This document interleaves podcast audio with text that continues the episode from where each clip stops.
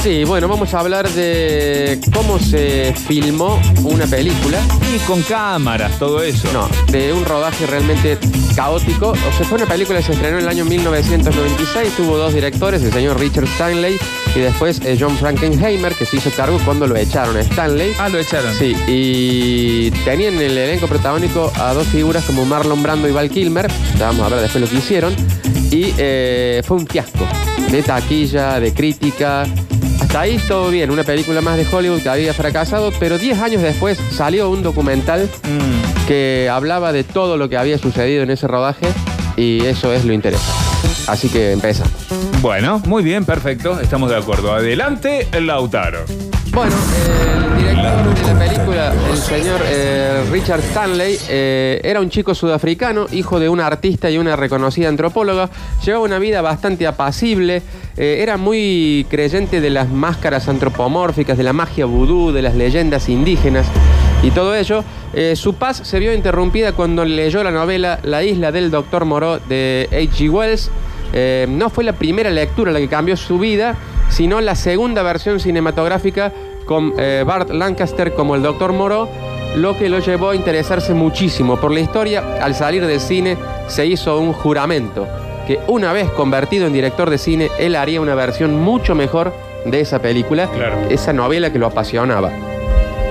Sorpresivamente para él, eh, cumplir su juramento no le llevó mucho tiempo porque Hollywood no tardó en darle una oportunidad. Eran tiempos de la productora New Line Cinema, eh, donde un grupo de productores que habían metido algunos éxitos en películas clase B o algunas comedias como por ejemplo Tonto y Retonto, Epa. eh, empezaban a intentar hacer películas taquilleras dándole oportunidades a nuevos talentos. Algunos de esos nuevos talentos a los que les dieron oportunidades fueron Paul Thomas Anderson y David Fincher, dos directores hoy de los más eh, prestigiosos de la actualidad.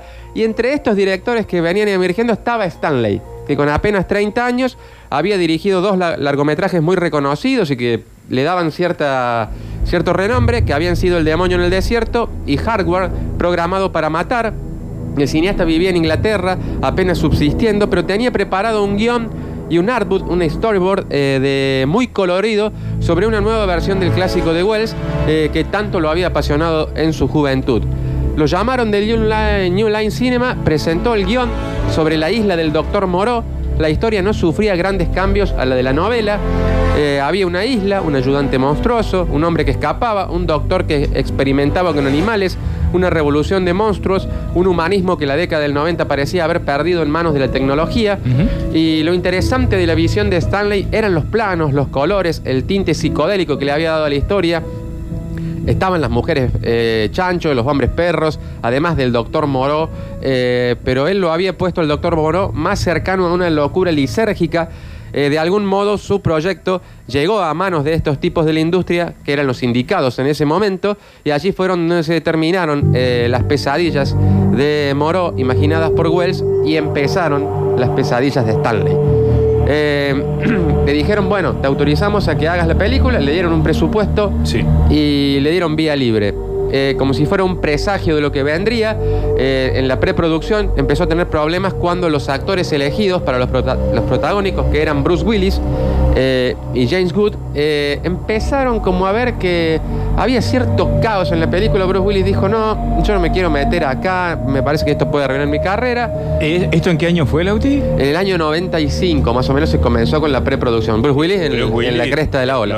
por Ambos actores en un gran momento de su carrera decidieron bajarse el proyecto que hacía agua por todos lados, sumado que los productores no confiaban mucho en el director, el que lo veían un poco verde eh, para un film de grandes dimensiones y con el presupuesto que le habían dado. En un primer momento 8 millones, después eh, todo fue a parar a, los, cerca de los 35 y 40 millones de dólares. Antes de perder, el director empezó a ver como que estaba perdiendo su gran oportunidad, dijo, tengo que meter un batacazo de alguna forma, decidió toca- tomar cartas en el asunto y tomó la peor decisión de su vida.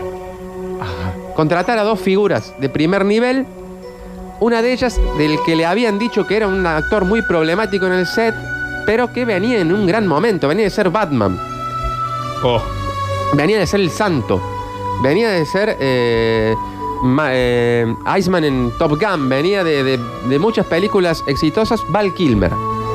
adentro Val Kilmer en el proyecto.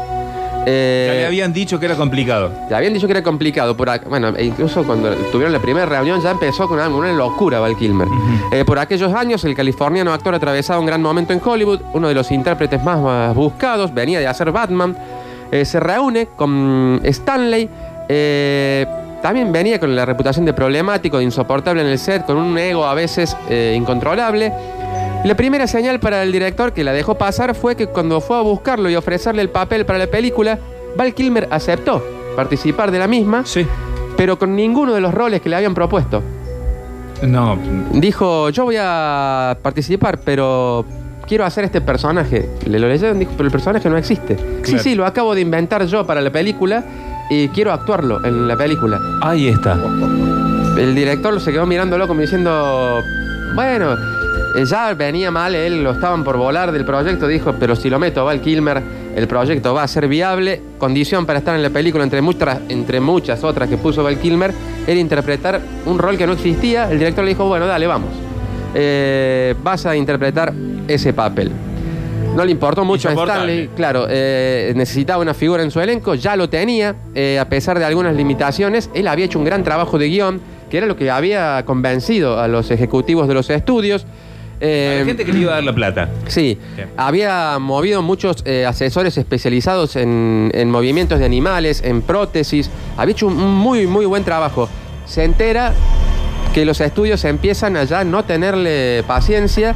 Ya lo tenía Val Kilmer, pero eh, escucha que los estudios estaban hablando con Roman Polanski para reemplazarlo. Ah, la la. Le iban a chorear el guion y le iban a decir, usted no es más el director. Lo limpiaban. Sí, lo limpiaban. Para sorpresa de los productores, Stanley se despachó con un anuncio que eh, maravilló a todos. Había conseguido que el ganador del Oscar, eh, el rey de los eh, rodajes problemáticos, el señor Marlon Brando, No. se sumara al proyecto. Segunda decisión fatal para él. Mirá qué dupla. Val Kilmer. Y Marlon Brando. Marlon Brando. Marlon. Para convencer a Brando utilizó un argumento tan extraño como de dudosa veracidad. Le dijo que su abuelo era el explorador Sir Henry Stanley, que había sido la inspiración de Joseph Conrad, eh, que era el escritor de Apocalipsis Now, para eh, crear el personaje del general Kurtz, que es el que interpreta a Marlon Brando en Apocalipsis Now. Le dijo que el escritor de esta, de esta novela se había inspirado en su abuelo. Marlon Brando no le creyó mucho, pero le tomó cierta simpatía. Sí. Y dijo, este tipo tiene algo. Eh, Le agradó su forma de mentir. le agradó. No se saben si, si le creyó, pero era sabido que Stanley le cayó en gracia. Generó empatía con él, algo que Marlon Brando no, no, no sabe mucho de generar empatía con la gente. Y ahora sí, con Val Kilmer y Marlon Brando a bordo, eh, todo podía pasar. Corría el año 1995. Tenía, tener a estos dos en una misma película era un batacazo total. Claro. Eh, bueno, para su desgracia, el primero de ellos estaba en su sueño post-hombre murciélago, dominado por sus egos de estrella, y el segundo nunca dejaba de estar de vuelta. Marlon Brando estaba en un momento fatal. El gran error de Stanley fue entregarle la película a sus estrellas.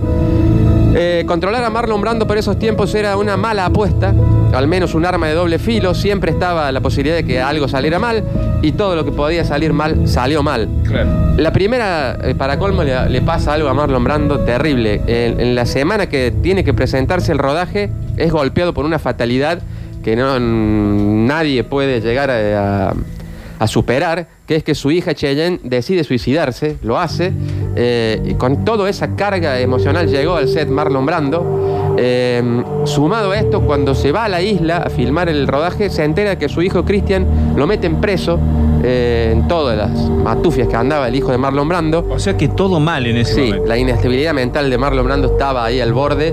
eh, eh, fue una constante cuando empezó la filmación. Val Kilmer, episodio 1. Eh, el actor llegó a la isla donde estaba planificado el rodaje, pocos días después de un huracán que había arrasado todos los, sets de filmación y hubo que hacerlos de nuevo. Llegó con unos bríos insoportables. Apenas arribó, exigió que le construyeran una casa en un árbol. Una casita en un árbol, ¿viste? Como tienen los chicos para La jugar. casa del árbol. La casita del árbol, donde eh, él quería vivir. Y ahí iba a pasar la mayor parte de su tiempo. Se negaba a bajar de la casa del árbol para rodar sus escenas, demorando la filmación permanentemente. En el primer día de rodaje, eh, Val Kilmer exigió que su personaje, el que él había inventado, fuera recortado a la mitad. Ya no tenía tantas ganas de trabajar mucho tiempo. Que recortaran sus, sus, líneas, textos, sus, diálogos, líneas, sí. claro. Eh, el actor acababa de divorciarse, quería reducir al mínimo su compromiso con la película porque se quería ir de la isla. Ujú.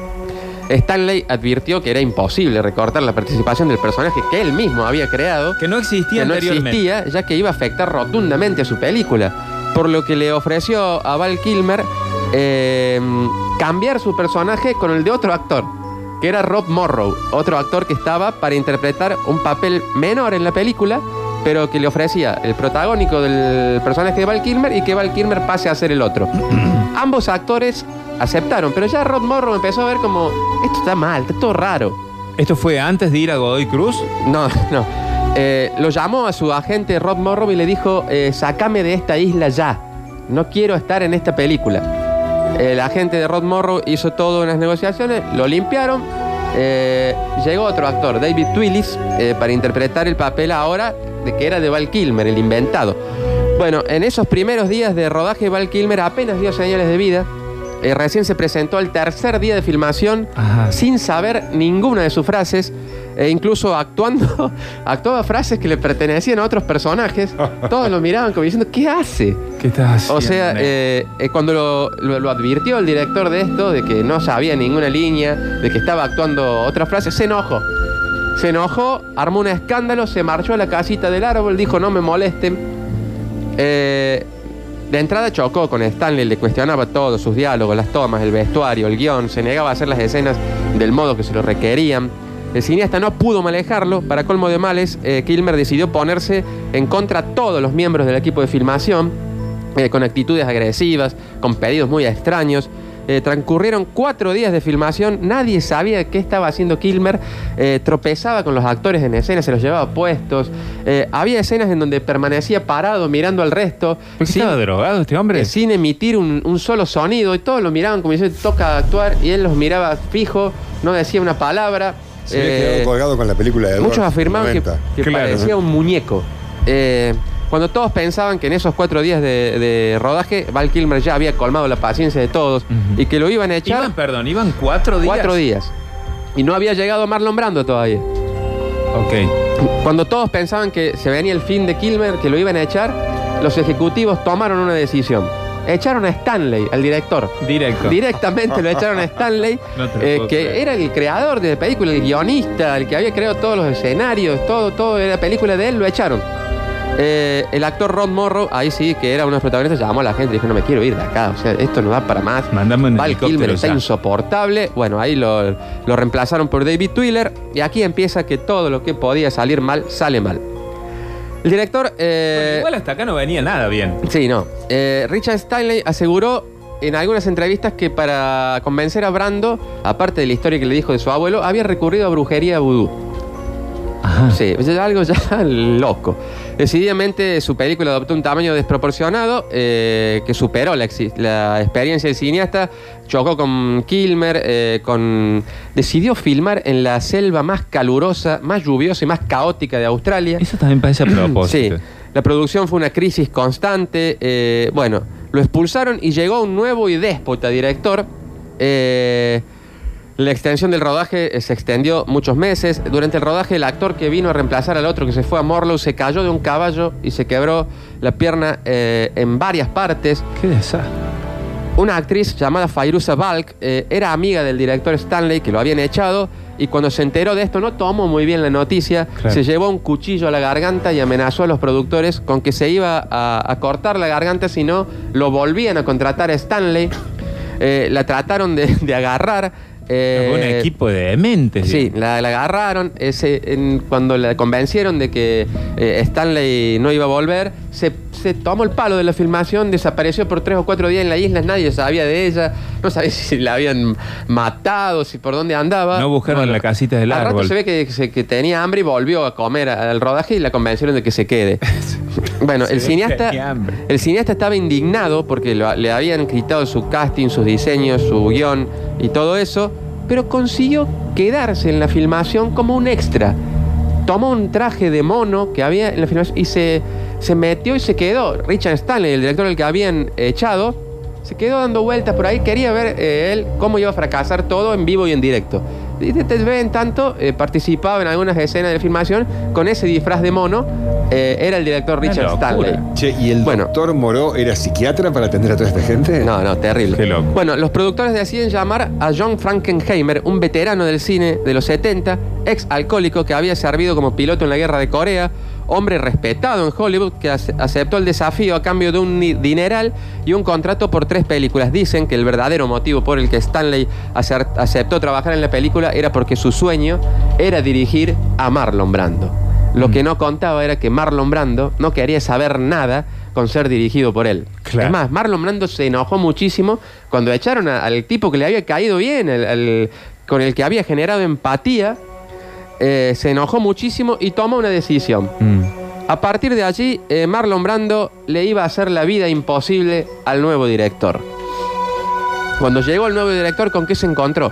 Con un ecosistema de, de personas que estaban abandonados a la buena de Dios en una isla, eh, maquillados de hiena, de jabalí, de mono, Una locura. que alimentaban sus horas jugando al Scalectric, fumando porros de calibre familiar, eh, apa- se apareaban, eh, tenían sexo por doquier en la isla, en cualquier lado, a la vista de todo el mundo. Claro, a lo animal, por eso Como el si doctor dice fueran- se apareaban. Como si fueran eh, los animales que estaban interpretando Claro. una especie de, de un infierno kumbaya que, que- que era una realidad que había sido devorada por la misma ficción. Y con todo eso se encontró el director nuevo. Por si fuera poco, tenía que lidiar con Brando y un Val Kilmer que ya estaba en un nivel insoportable. Que llegó encima de él a la isla con aires de tirano, como diciendo acá vengo yo. Inmediatamente se ganó el odio de todos los actores, ni hablar de las dos estrellas. Y ya tenía la antipatía de todos los técnicos que eran leales a Stanley, Claro. al que había eh, echado. Y por, y por si fuera poco, también se ene- enemistó eh, este nuevo director con los nativos australianos que hacían de extras, que eran una especie de aborígenes que andaban con la magia vudú y todo eso, que, sea, comenz- completo. que comenzaron a hacerle todo tipo de cosas. Una de las primeras decisiones que toma fue modificar el guion en su totalidad, el guion que había hecho Stanley, que era más o menos lo único en lo que estaban de acuerdo todos, en que el guion era bueno. Claro. Todo lo que pasaba en la isla era pésimo, pero el guion, bueno, con eso se puso en contra a Brando y a Val Kilmer, que también dijeron, bueno, vos querés reescribir el guion, nosotros queremos reescribir nuestros personajes. Ah, qué divino. Eh, para eso llamaron a un guionista llamado Rod eh, Hutchinson que se reunió con las dos estrellas y de ahí ellos le iban diciendo más o menos lo que querían interpretar de sus personajes. Una locura. sí, claro. Bueno, eh, Frankenheimer luego tomó otra decisión rara, era la de aumentar el número de extras de la película. Para ello con- contrató a cualquier friki o de, de castado que andaba dando vueltas por ahí, Sí. eh, por la isla. Entonces ya la filmación se transformó entre los gritos alocados de él, los egos de las estrellas, el bochorno. Gran parte de los integrantes del equipo entregados a las drogas, a los excesos de manera eh, no muy distinta como lo hacían sus monstruosos personajes, ya todo era un caos.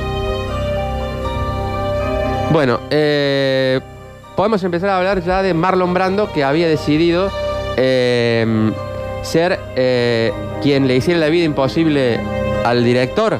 Marlon Brando, el villano, es lo que viene a continuación cuando volvamos con historias de película. Marlon Brando, que llegaba a la isla, que había entablado una gran relación con Richard Stanley y cuando llega a la isla, ¿qué se entera? Lo habían despedido al Claro. bueno de Stanley a los cuatro días de la mm, de comenzado el rodaje. A Brando me da la impresión que le resultó en un tipo Sí, empático. Un loco lindo. Claro. Eh, bueno, ah, si ustedes ven una foto de Stanley, eh, No. buscarla Richard Stanley, Sí. es una especie de como de, de indio. Sí, lo estoy viendo. Sí, con pelo largo, collares, todo, todo como un aborigen medio de esos australianos, así medio raro. Sí, además tiene su, so- su sombrero de ese Sí, estilo, ¿no? sombrero. Bueno, a Brando le, le había caído bien eh, Stanley, eh, por lo que se disgustó muchísimo cuando el director y guionista fue despedido. A partir de allí tuvo una sola misión: hacerle la vida imposible al nuevo director Sí. y a Val Kilmer. Ah, de punta también con Ese, la otra estrella. Cuenta una leyenda que no sabemos mucho si es real que Val Kilmer y Marlon Brando, que se odiaron durante el rodaje, Ujú. después se fueron de vacaciones juntos Ah. a Irlanda. Después de terminada la película. No se sabe bien si después de terminar la película o antes se habían ido de vacaciones juntos y después se odiaron, pero hay como una leyenda ahí de que vacacionaron juntos en Irlanda. El primer día del rodaje para el, eh, de Marlon Brando apareció lo estaban esperando en el set, apareció con toda la cara pintada de blanco. ¿Mm? Busca una foto eh, de Marlon Brando en la, isla estoy del viendo. Dr. Moreau. La estoy viendo. Toda la cara pintada de blanco, argumentando que quería evitar que los rayos del sol le provocaran alguna algún malestar o algo por el estilo. Sí, o un daño. Además de un celofán que cubría su panza, que en ese momento era extensa, dicen que durante el rodaje llegó a pesar 130 kilos Marlon sí, Brando. gordito. Como hacía calor en la primera toma, exigió que, aparte de la cara pintada de blanco, le colocaran una cubetera en la cabeza y que le vayan cambiando los hielos entre toma y toma. El nuevo director decía, ¿cómo hacemos para disimular que este chabón tiene una cubetera en la cabeza? Claro. Le armaron como una especie de gorrito con telas, en donde la cubetera era la base del gorro. Sí. Y en varias tomas de la película se aprecia la cubetera que Marlon Brando tenía en la cabeza, a pesar de que la intentaron disimular como si fuera un sombrero de telas. Además de, estilo chino, una cosa así. sí, además de esto, y como ya era costumbre, Marlon Brando ni siquiera había leído el guion e intentaba improvisar todas sus líneas, pero como no lo podía hacer, porque no tenía ni idea de qué se trataba la película, eh, tomaron la decisión de colocarle un pequeño auricular en el oído y allí le iban diciendo las cosas que él debía improvisar de su personaje. 1996, ahí nació, Sí. digamos, la cucaracha. La cucaracha. Mediante una cucaracha le iban diciendo qué decir, pero él elegía de las cosas que le iban diciendo para decir qué quería decir y qué no. Claro. Y por ahí de así dicen que mientras estaba rodando le, le- le- le soplaban y él decía, no, eso no lo voy a decir. Claro. Había que volver a rodar la escena porque él decía que no iba a decir esas cosas. Y acá viene lo bueno. Entre los extras disfrazados de monstruos, había un pequeño actor que medía poco, me- poco más de 20 centímetros de altura. Su nombre era ni más ni menos que Nelson de la Rosa. Nelson, Nelson. de la Rosa. Nosotros lo conocemos porque, entre otras cosas, ha ido al living de Susana Jiménez en múltiples ocasiones. Sí. El peticito Nelson estaba de extra en la película. Primera escena, lo divisa Marlon Brando entre la multitud y le grita yo quiero que ese venga para acá. El pequeño hombre cautivó el corazón de Marlon Brando. Pidió tenerlo todo el tiempo a su lado como ayudante de su personaje, que era el doctor Moro. Sí. Debía estar vestido como él. Todo lo que su personaje tenía debía tenerlo en versión diminuta Nelson. Sí. O sea, si, si el doctor Moro tocaba el piano, Nelson debía tocar un piano Chiquitito. chiquitito. si el doctor Moro andaba en auto, Nelson debía ir en un auto chiquitito. Eh, dicen que Marlon Brando se lo cuando se apagaba la cámara, Marlon Brando se lo subía al hombro y juntos paseaban por la isla como si fueran grandes amigos. Claro, convengamos que Marlon Brando un hombre grande. Sí. Muy grande. Dicen que lo adoptó como una especie. Como una mascota. como una aparte. mascota, Sí, exactamente claro, lo adoptó sí, Nelson de la Rosa. Eh, y mm, por si fuera poco, Marlon Brando empezó a decirle a Nelson que era un extra, que era un actor eh, más, eh, que él tenía que empezar a hacerse valorar por el director y empezar a, pedir cosas. Claro. Todo lo que pedía Brando debía venir en ración doble, porque Nelson también tenía que tener lo mismo. sí. Claro. Después alentó a Nelson a, a tener sus propias exigencias en el set, no solo lo que yo pide, sino empieza a pedir cosas, maestro, porque Claro. si no acá no vamos a ningún lado. Sí, sí, sí. Por lo que todo se desmadró, ya había un extra que tenía caprichos y que se creía una estrella, o sea, que era Nelson de la Rosa. Eh, el eh, incluso el actor alemán eh, Marco Hofschneider, que era un actor de prestigio, eh, fue desplazado del, del rol por Nelson, que empezó a tomar un papel importante en la película. Claro. Y dicen que en un momento se encontraron en un, en un ascensor y el actor alemán agredió a Nelson. Porque diciendo, me, me quitaste el protagonismo en, en la película y lo agredió con una patada en las partes de Nelson, dice. No. Sí, eh, que bueno. El guionista eh, Rat- eh, Hutchinson escribió un libro donde le dedica un capítulo entero a Marlon Brando. Que en todo caso fue un low kick, ¿no? Sí.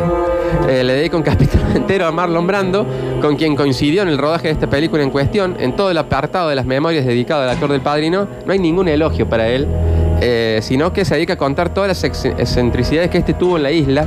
Dijo, Marlon Brando era mi ídolo. pero se comportó como un monstruo cuando trabajamos juntos. Estaba dispuesto a sabotear la película de cualquier forma. Era un verdadero desastre cinematográfico esa película, un accidente de tren de 40 millones de dólares, dice el guionista. Claro. Dice, quería improvisar todo el tiempo, no sabía ni una línea del guion, no quería salir de su caravana, de su tráiler, que solo respondía a la puerta cuando llegaba el repartidor de pizza. Eh, Su estadía fue la mejor noticia para los pizzeros de la isla. Marlon Brando comió cantidades industriales de pizza y llegó a pesar más de 130 kilos durante el rodaje. Llegué a pensar que, eh, que el tipo no sabía qué hacer cuando prendían la cámara. Solo estaba eh, eh, obsesionado con Nelson y con la pizza. Además habló del enfrentamiento entre las estrellas de la película. Tanto él como Val Kilmer se dedicaron a boicotear la película todo el tiempo. Actuaban de manera despótica contra el resto del elenco, además de enfrentarse en una batalla sin sentido. Marlon Brando ya era una, una sombra de, su, de lo que alguna vez fue. Venía de perder a su hija, lidiar con los arrestos de su hija. Estaba cansado de hacer películas con sobrepeso, sin preparación, irónico, despectivo. Se creía el dios de la producción, pero estaba decidido a sabotear todo en lo que participara en ese momento de su carrera. Claro, eh, convengamos para la gente que recién ahora te escucha. Sí. El tipo llega en un estado psicológico malísimo. Malísimo, malísimo. Había perdido a su hija, al hijo lo metieron preso, ¿no? Mal. Bueno, Val Kilmer, episodio 3. Eh, si bien era la estrella del film, en un momento aceptó la incorporación de Marlon Brando al elenco. Los actores se odiaron desde el primer momento y muchos dicen que Val Kilmer aceptó a Brando porque él quería sabotear la película y sabía que si Brando llegaba eso era totalmente posible porque probablemente iba a ser Brando el que sabotee la película Claro. y no, y no iba a tener que él hacer mucho esfuerzo. Eh, hasta competían para ver quién de los dos salía últimos. Brando del tráiler y Val Kilmer de su casita. casita del árbol. Eh, y ese que hacían esperar horas al rodaje porque cada uno estaba esperando a ver quién salía primero eh, para ir a filmar. La, Como Maradona y Pelé en una Sí, premiación. Más o menos. Lo más recordado fue como Val Kilmer demoró el rodaje en una toma, ya que se encontraba hablando por teléfono. Brando fue corriendo, le quitó el teléfono, lo arrojó colina abajo en, una, en la isla y le dijo, ¿sabes cuál es tu problema? Cuando confundís el tamaño de tu talento con el de tu cheque. Eso es señal de que tu carrera se acabó, le dijo. A lo que Val Kilmer le contestó, si sabrás vos. Bueno, ahí comenzó eh, casi una, una batalla a puño limpio. La peor cara que mostró Val Kilmer fue cuando rodaba una escena, hablando directo a la cámara mientras fumaba un cigarrillo. Algo hizo el camarógrafo que no le gustó y Val Kilmer le arrojó el cigarrillo, así el típico tincazo, Sí. pegándole en un ojo y provocándole una quemadura. En otra ocasión, Kilmer y un extra comenzaron una discusión, ya que el actor se negaba, a el extra se negaba a tomar agua y tenía toda la máscara de su personaje derretida por el calor. Claro. Y, y en medio de esa pelea, el extra tomó una antorcha eh, y, le, hacía a Kilmer como que le iba a pegar con la antorcha y estaban a escasos metros de unos barriles de nafta y toda la producción gritándole que se aleje de ahí. Eh, bueno, lograron contenerlo, eh, lo sacaron del extra, le quitaron la máscara y, y debajo encontraron a un hombre totalmente deshidratado, desesperado, que había, se había eh, metido en la realidad monstruosa de su personaje y se había convertido en el animal que interpretaba y que estaba totalmente delirante, enfermo. Un loco. El director eh, John Frankenheimer tuvo infinidad de problemas con Val Kilmer. Llegó a declarar, no me gusta Val Kilmer, su ética de trabajo y no quiero verle nunca más. Y los técnicos del rodaje cuentan que las últimas palabras de John Frankenheimer en el rodaje fueron, corten y sáquenme a ese hijo de puta del rodaje. Directo. Directamente eh, eh, señalándolo a Val Kilmer, Claro. dijo eso. Bueno, todo esto se sabe por qué. Porque hay un documental que se llama Last Soul, el viaje maldito de Richard Stanley a la isla del Doctor Moreau, en donde allí se pueden ver todas estas cosas No, lo quiero ver ya. eh, mediante el, el- la- las, El- mem- las memorias de taxistas que los llevaban al rodaje, de extras, todos van contando más o menos lo que pasaba y hay algunas escenas, incluso escenas del director Richard Stanley en su traje de mono, circulando por la filmación, eh, tratando de sabotearla. Eh, muchos eh, dicen que hubiera sido lindo ver la versión de Stanley en la pantalla, algo que eh, imposible ya desde la entrada con los actores que, que eligió. Eh, luego de esta experiencia, Stanley se refugió en unas montañas en Francia, no se supo más de él hasta hace poco que hizo una película y volvió a tomar las mismas decisiones erróneas. Por ejemplo, contratar a Nicolas Cage hoy, en el peor momento de su carrera, eh, y la película mm, del color del espacio, algo así se llama, tremendo. Bueno, en, la en el- los relatos de, de choferes de, y de gente que participó del rodaje se pueden ver eh, relatos de cómo Marlon Brando relegó a un prestigioso actor alemán en favor de Nelson de la Rosa, eh, la transformación... Ah, esto quería contar que me había olvidado recién. Dicen que la película Austin Power, el Mini-Me, se inspira Claro. En esta película, La isla del Doctor Moro, en donde todo lo que hace el Doctor Moro lo hace el mini Doctor Moro, que es Nelson de la Rosa. Dice que de ahí sacan la idea en Austin Power para crear al Mini-Me, que luego Mike Myers interpreta la versión del Doctor Malito y de Mini-Me en la película Austin Power. Em, se está haciendo una serie, o se está produciendo una serie, la está produciendo James Franco, en donde va a ser como una versión de su de Disaster Artist que hizo con la película The Room, que fue un fiasco también la película, de cómo se filmó esa película. Dicen que James Franco está haciendo una serie televisiva eh, sobre cómo se filmó la isla del Doctor Moro, eh, en donde, bueno, está allí en la etapa de preproducción contando con la, la ayuda de Richard Stanley. Va a haber actores que interpreten a Marlon Brando, a Val Kilmer, y se va a contar todo cómo se filmó esta locura demencial que fue la isla del Doctor Moro con un director que no sabía lo que hacía, un presupuesto millonario, Marlon Brando. A un director que echaron además. Sí, un director que echaron, Marlon Brando, Val Kilmer, er, Nelson de la Rosa, drogas, alcohol, sexo por doquier en la isla. ¿Qué podía salir mal? Todo. Todo. Y fue lo que salió mal en la isla del caos. Tremendo. Muchísimas gracias, Lauti.